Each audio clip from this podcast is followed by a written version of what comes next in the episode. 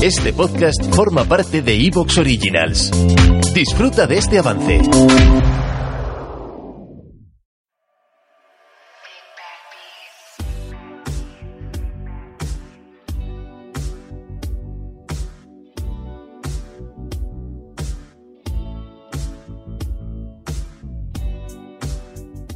Bienvenidas y bienvenidos a otra semana de audios en onda interior.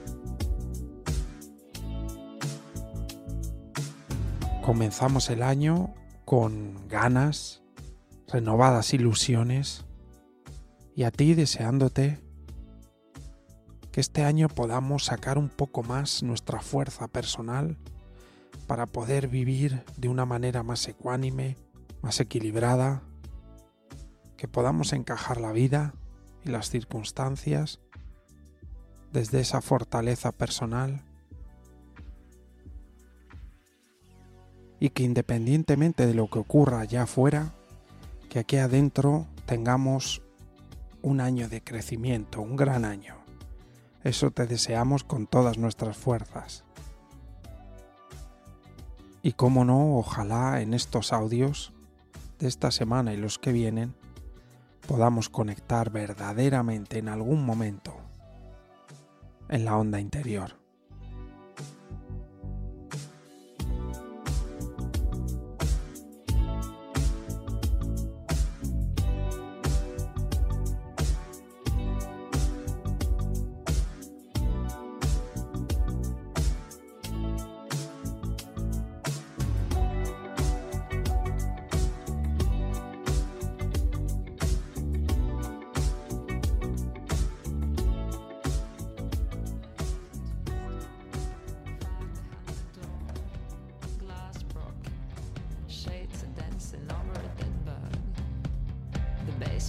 Silent, it smells humidity and rats. But it doesn't bother me. I like to go down here when I was a kid. Only hear voices from the past, people long gone from my life, buried and forgotten.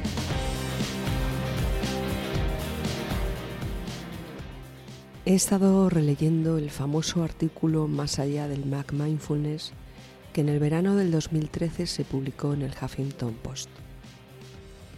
Aquel 1 de julio, Ron Purser, profesor de Management de la Universidad Estatal de San Francisco, y David Loy, maestro zen norteamericano, nos daban un buen mazazo a los que ya por entonces transitábamos por esos caminos. Os invito a que lo releáis al completo. Merece la pena, os lo aseguro. Este era el último párrafo del artículo. Uno espera que el movimiento de la atención plena no siga la trayectoria habitual de la mayoría de las modas corporativas. Entusiasmo desenfrenado, aceptación crítica del status quo y eventual desilusión.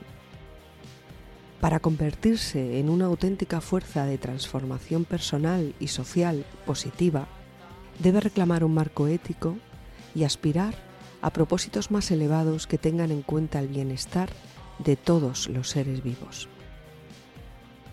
Y yo me pregunto si esto se ha conseguido. Y me temo que no mucho. De esta relectura y de lo que veo a mi alrededor, saco que tenemos que seguir muy atentos a que, en aras de esa fácil comprensión que permite que nos acerquemos a ellos sin que nos dé escozor pensar en religión o similar, y la consecuente comercialización que sigue desenfrenada, tenemos que seguir muy atentos, digo, a la reducción del mindfulness en una mera técnica de bienestar, como ya nos alertaban entonces Purser y Loy. De hecho, creo yo, que hoy día no solo sucede esto, sino que incluso con el cartel de mindfulness se están llegando a dar clases, cursos, talleres que ni siquiera lo son. Vamos que el nombrecito sigue vendiendo y en algunos entornos cada vez está más descafeinado. Menos mal que no en todas partes. Menos mal que algunos siguen, y seguimos, claro que sí, enarbolando la bandera de lo que mm, realmente es. Me acuerdo que por aquel entonces yo decía a mis compañeros de camino en esto que lo viésemos como un caballo de Troya, que mm, permitía irrumpir amablemente en entornos nuevos como las empresas, eh, los colegios, los hospitales, y desde ahí comenzar la expansión de la grandeza de la atención plena. Me acuerdo también que otros colegas se defraudaron bastante y que a partir de entonces tan solo vieron las pegas, los peligros. Bien, pues creo que precisamente de lo que nos alertaban Purser y Loy no solo se sigue dando, sino que, como comentaba hace un momento, en determinados contextos todavía se ha descolorido más.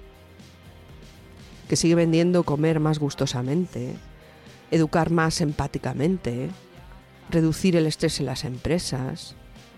Pero claro, sabemos que eso puede significar otras cosas, que puede convertirse en rendir más en ese lugar en donde no compartimos su visión ni su misión, en rendir hasta unos límites en que nos enfermamos, porque no hemos llegado al quid de la cuestión, porque al descontextualizarlo no solo religiosamente, sino también, y aquí está el problema, ética y cognitivamente, no hemos profundizado en la verdadera potencialidad de la atención plena, en su poder transformador y liberador. A ver, que está claro que no en todos los casos es así, sin duda, pero me temo que en otros sí. Cuando hice el experimento consciente de acudir como alumna a un curso de mindfulness en empresa, lo viví. Elegí uno dado por una gran formadora y comunicadora. Quería comprobar que mi teoría del caballo de Troya podía ser cierta. Pero mm, me tuve que bajar del caballo con la cabeza agachada. Tuvo cosas buenas, claro que sí.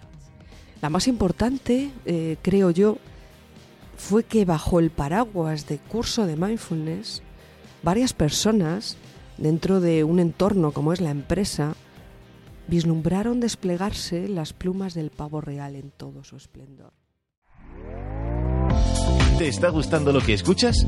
Este podcast forma parte de Evox Originals y puedes escucharlo completo y gratis desde la aplicación de Evox. Instálala desde tu store y suscríbete a él para no perderte ningún episodio.